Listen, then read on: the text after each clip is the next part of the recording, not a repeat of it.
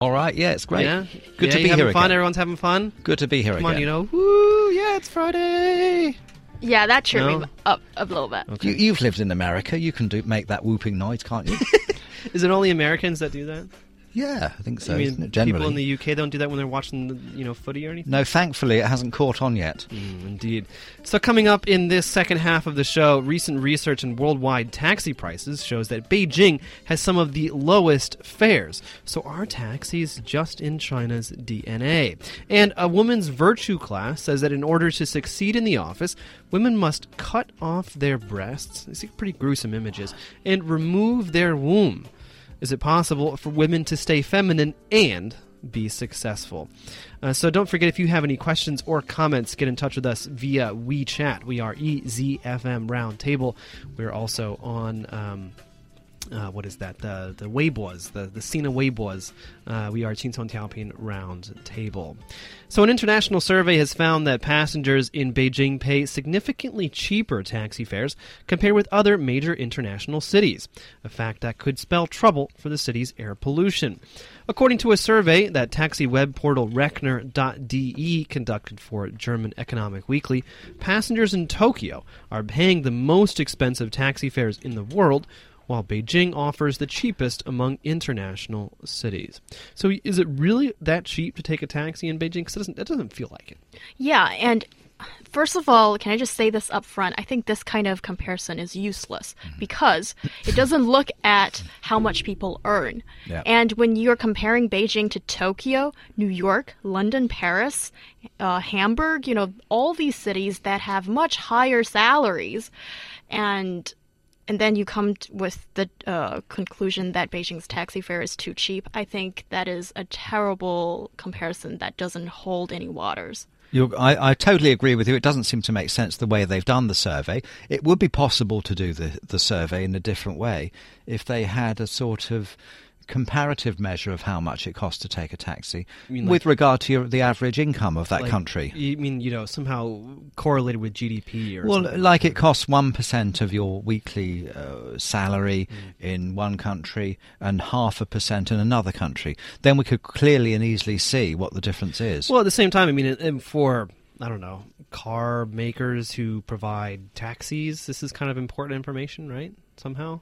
I mean, because it means, because like, because it, but it, but if if you look at this information, uh, a lot of it, I mean, if you kind of dig into it just a little bit, it kind of means that it's easier, it's more it's more cost effective for a person in Beijing to take a cab than it is in Tokyo. But we don't know that Right. because we don't have the incomes. And for example, you, you could say, oh, yeah, it's quite cheap to take a taxi in Hong Kong, right? But then they, they hit you on the rent. The rental income and your, your, your, your pay uh, is going to cost you a fortune But you do to see- rent but- somewhere to live. But you do see, but you do see more people using uh, cabs here in Beijing than you do, in my experience, Well, at least, in like in a place like Seoul, right? yeah. Well, Which okay, isn't on this list, unfortunately. Yes, but let's first of all look at what, like, how cheap Beijing's taxis are. So, uh, the startup fee is 14 yuan, and then uh, each added kilometer ch- is It's charged. 13.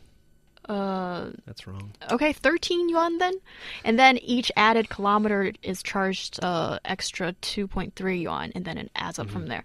And when you look at Tokyo, it's wow, it's really shocking. It's 25.39 euros, and that's approximately 200, just above 200 RMB for 10 kilometers ride. And um, it just seems like for places like Tokyo, they've really made the pricing of taking a taxi a luxury for people to take. But here in China, I think, yes, it's not considered as much of a, a luxury. It is still quite affordable for people yeah, to do and, so. and, and totally necessary. I mean, you know, like you know, when you don't have a car and there there are gaps in availability or even perhaps convenience of public transportation, taxis are, are highly necessary. But I mean, we're going on what we see around us in the streets, which has limited um, validity, I think, because you know, if if you see a lot of people getting into taxis, um, then that doesn't necessarily mean that uh, it's cheap.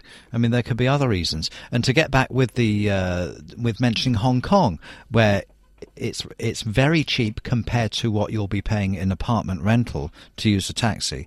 Um, but also, it's a very small place compared with Beijing, for example, so that you're going to go a shorter distance. People are probably happier to pay to go in a taxi for a short distance than for a much longer distance, plus sitting in traffic jams in Beijing, for example. Right. So, I mean, I think that the whole survey is, is flawed.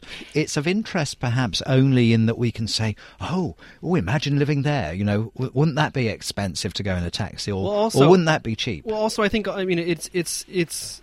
I mean, we're looking at cities in, in many in many cases where people they're they're more likely to have a car, uh, and and and, and Hmm. somehow that that um, people who who do have a car more than likely. I mean, if, if you can afford to take a cab, you can probably afford to buy a car. And so, if you if you you're going to take your car, and for example, to the airport, right?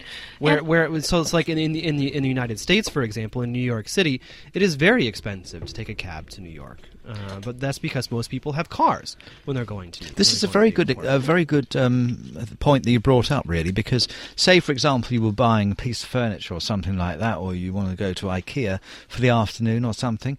Um, in, in a city where car ownership has only been really growing for the last five or six years, Beijing, then what would your choices be other than take a cab? Whereas in some other city, you might, as John says, you probably take your car there. Um, so there are there are many factors that seem to have been missed out of this survey, which has been done by the German Economic Weekly. Right, and I think another factor that's been missed out here is about the public transport system because when you look at cities like Tokyo, you can pretty much rely on public transportation Mm-hmm. to get to places speedily and quite conveniently. But you don't have that in Beijing. Beijing is already pretty good. It's pretty well developed. Yes, for uh, when you're doing the comparison to other Chinese cities, especially. I think- but, no, but still, there are gaps that are Exactly. difficult for uh, public transportation to fill. and that's what's that that's what's so annoying about Beijing because I mean, I just feel like you know, if if if if somehow the city planners could take what we know now and just start all, start completely over again with Beijing, that would be perfect because there are so many fundamental flaws in the way that Beijing was was actually planned. The roads, the developments, the residential developments, the commercial developments, that it's it's you know, it's not a city for people it's a city for machines you know? It's it's not it's not built in a humane way you might say. And so for example like line 1 i take line 1 every single day. Um, and the problem with line 1 is that uh, let's say from Jianguomen to to to Yong'anli it doesn't when you're on the subway you're like wow another another subway stop. I mean my mother even you know we lived in new york for a long time and she even commented on this when she was when she was visiting here. Wow the subway stops a lot and it does. Uh, and there, there's not very much time between between stops which is true. But then you get off at Jianguomen for example and it still takes you 20 minutes to walk to the next subway station. Right? So there is that there is that space that there that space of inconvenience just because Beijing is so big when it comes to the availability and convenience of taking a subway over taking a cab. Yes, and I think um, the this is a, a discussion that doesn't make all that much sense unless we do a very accurate comparison with mm-hmm. people's mm-hmm. salary level. And this price has actually been recently increased just mm-hmm. Uh, last year, I think, and uh, making it a little bit more expensive for people already, and putting some people off to take other uh, methods of transportation instead Yeah. of getting a cab. I mean, there is one way of seeing uh, if the prices are reasonable in a city somewhere in the world. Um, from based on our own experience, though, uh, faced with the inadequacies of this survey, we'll have to do it from our own experience. Which is what sort of people use taxis? And in Beijing, lazy I, foreigners in Beijing, I see all kinds of people using taxis. All all kinds of people from all strata of society. Uh, in London, to take the other view, taxis are so expensive that you think twice and then you think again.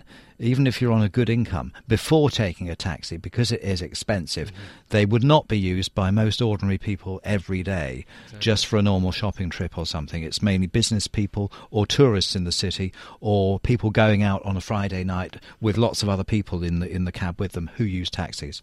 You're listening to Roundtable with myself, uh, John Artman, He Yang, and Mark Griffiths. A women's virtue class has used a gruesome analogy to uh, tell tell women why they should stay at home. So, is it possible for women to stay feminine and be successful in the workplace? Stay tuned. You may have heard the stories, but you